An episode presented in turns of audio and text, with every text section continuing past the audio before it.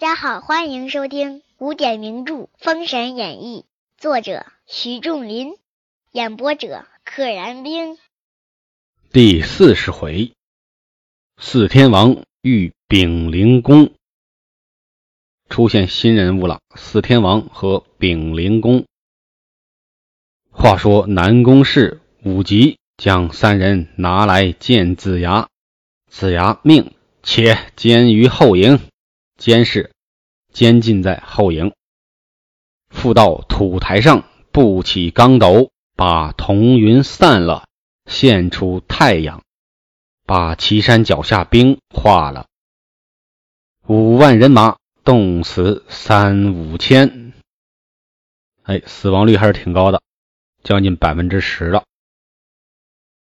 子牙又命南宫氏将武王请来至岐山。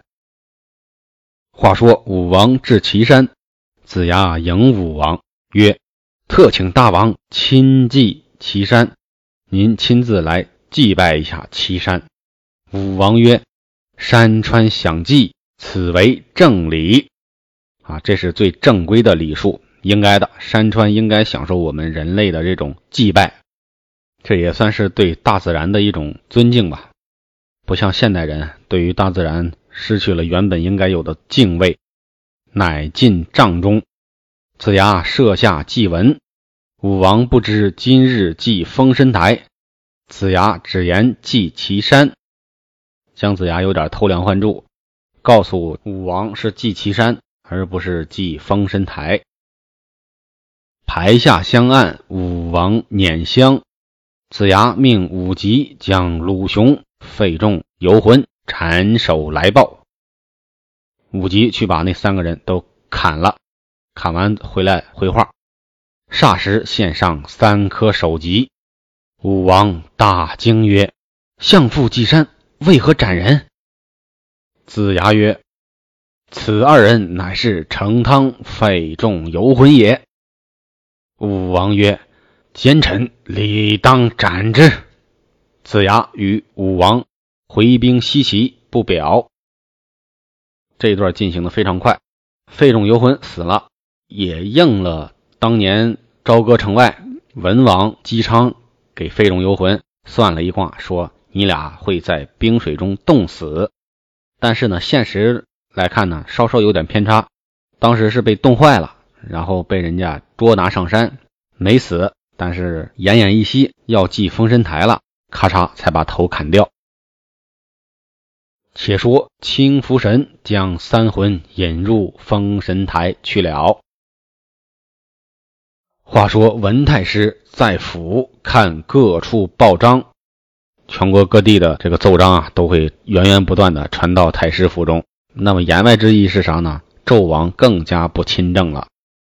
忽见泗水关韩荣报，拆开看时，顿足叫曰：“西岐江上，这等凶恶，杀张桂芳，又捉鲁雄。”哎，文太师发火说：“张桂芳和鲁雄死了，很可惜，但是就是没提费仲、游魂二人，为啥呀？这就是文太师的计谋，要借刀杀人，死了正好，连提都不用提。”乃问吉利、余庆曰：“他手下的两个副将，我今在前何人伐西岐？”吉利答曰：“可发令牌，命嘉梦关魔家四将征伐，数大功可成。”哎，嘉梦关这个关卡的名字还非常的浪漫，良辰美梦，佳梦如期。有魔家四将，数大功可成，用不了多长时间就能成功。太师听言大喜，忙发令牌。魔家四将领命，立点精兵十万，浩浩荡荡往西岐来。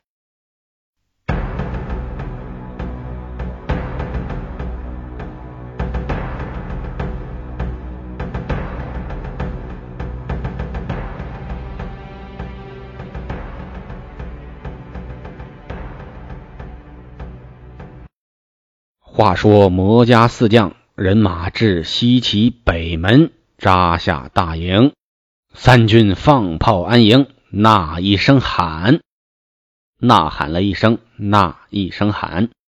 啊，这些人啊，轮流的西岐城的东门、南门和北门来攻打，就是没人打西门。西门是大后方，不是想打就能打了。且说子牙同众将正商议军情，忽探马报入，魔家四将领兵扎住北门。武成王黄飞虎上前启曰：“丞相，嘉梦关魔家四将。”皆系一人密授，其数变幻，大势难敌。长曰魔礼青，有密授青云剑，上有地水火风符印。此剑一去，世人难挡。还有魔礼红，密兽一把伞，名曰混元伞。这把伞撑开时，天昏地暗，转一转，乾坤晃动。还有魔力海，背上一面琵琶，上有四条弦，也按地水火风波动弦声，烽火旗帜。还有魔里兽，囊里有一花狐雕，放弃空中，现身似白象，斜生飞翅，食尽世人。若此四将来伐西岐，吴兵恐不能取胜。子牙听罢，郁郁不乐。黄飞虎了解军情，把所有的信息都陈述了一遍，告诉大家：魔家四将都是被异人传授了秘法的，奇术变幻，大势难敌，估计不好打。老大叫魔礼青，姓魔，魔怪的魔，妖魔的魔。礼是礼物的礼，礼貌的礼。魔礼青。背的叫青云剑，上面呢写着地水火风四道符印。老二叫魔力红，是伞，叫混元伞，撑开是天昏地暗，转一转，乾坤晃动。魔力海呢背着个琵琶，有四条弦，这四条弦也是按着地水火风来分布的，波动之后有风有火齐齐出现。魔力兽。他的武器最特别，是花狐雕。小时候看电视剧，这个花狐雕也是童年阴影之一啊。长得有点像狐狸，又有点像老鼠，特别的瘆人。一看到花狐雕钻到人身体里，就想到一个老鼠钻到你身体里啊，特别恶心，浑身鸡皮疙瘩掉一地啊。花狐雕是个什么东西呢？哎，放起空中，现身似白象，长得像一个白色的大象。泪生飞翅，食尽世人啊！双泪之下长出翅膀来，专吃老百姓啊！姜子牙一听，哎呀，怎么办呢？次日炮响鼓鸣，摆开队伍，魔家四将立于辕门，请子牙答话。姜子牙，你出来，我们跟你说话。子牙传令，出城会战，硬着头皮上啊！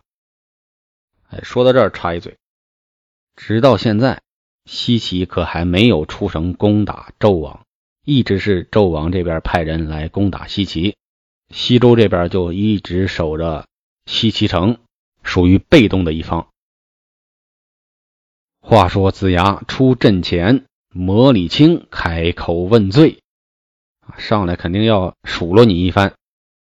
子牙曰：“吾等守法奉公。”原是商臣，受封西土，我等并无一君一族，冒犯武官。今汝等又加之罪名，我君臣岂肯屈服？我们原本就是商朝的臣子，西岐这块是封给我们文王和武王的，我们就在这儿待着，合情合理啊。我们从没有一君一族过五关去侵犯朝歌。你现在欲加之罪，何患无辞？怎么说都是你的理呗。我君臣岂肯虚服？不服气，虚就是虚弱的虚，虚假的虚。我不肯假装服从。言外之意就是我实实在在的不服，不肯虚服，那就是绝对的、实在的不服。魔礼青大怒，放开大步来取子牙。左少上南宫氏纵马舞刀相迎，哪能上来就姜子牙出手呢？南宫氏当然要去。南宫氏一马当先去战魔礼青。霎时间，魔家四兄弟与西岐大将战作一团。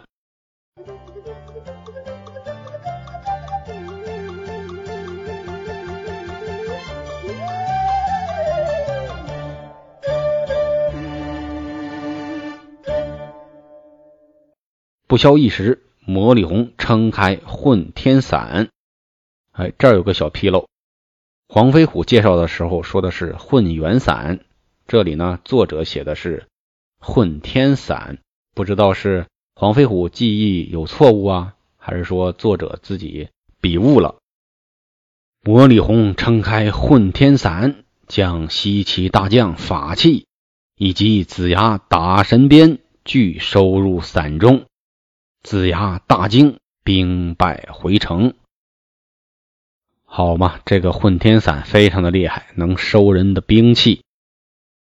这一幕啊，在《西游记》中也有类似的情节。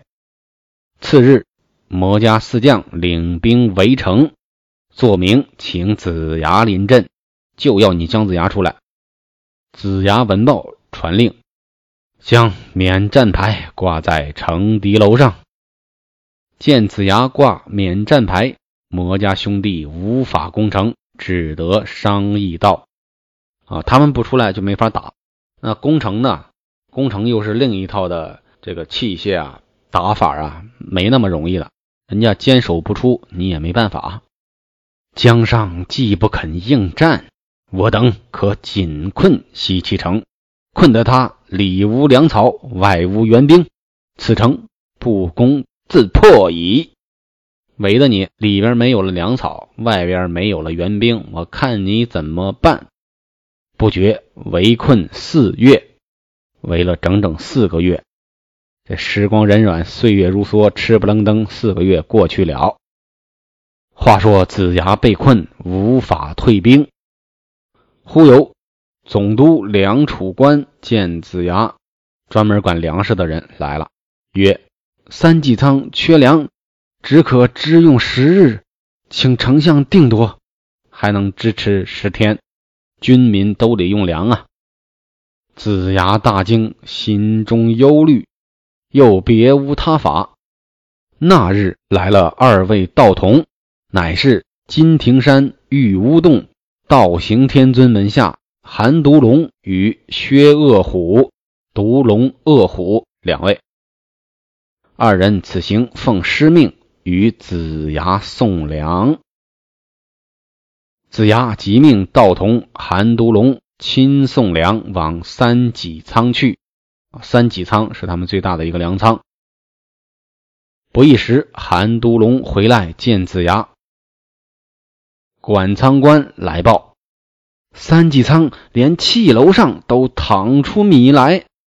气楼就是房顶上那个。小的通风口建起来的，跟个烟囱有点类似，为了通风的。从那儿粮食都冒出来了，说明咱粮食太多了。子牙大喜，今事到急处，自有高人来左右。此事武王福大。哎，以前看电视剧送粮的是杨戬来送粮，那一幕记得很清楚。这里边呢是韩都龙和薛恶虎二人来送的粮，这儿正好也应了前面的一句话。元始天尊曾经跟姜子牙说：“事有急处啊，到了紧迫的时候，自有高人相助，你不用担心。”正好也应了那句话：“自有高人来左右，左右，左和右就是辅佐、保佑，都是加了单立人的那个左右。”此事武王福大。话说子牙粮多将广，只没奈魔家四将将奇宝伤人，因此固守西岐，不敢擅动。啊，有粮食了，饿不死，但是呢，人家魔家四将的宝贝啊，实在太厉害，奇宝我也打不过呀，只能坚壁清野，坚守不出。本集到此结束，请点订阅。愿生命化作那朵莲花，功名利禄全抛下，让百世传颂神的逍遥。我辈只需都在世间潇洒。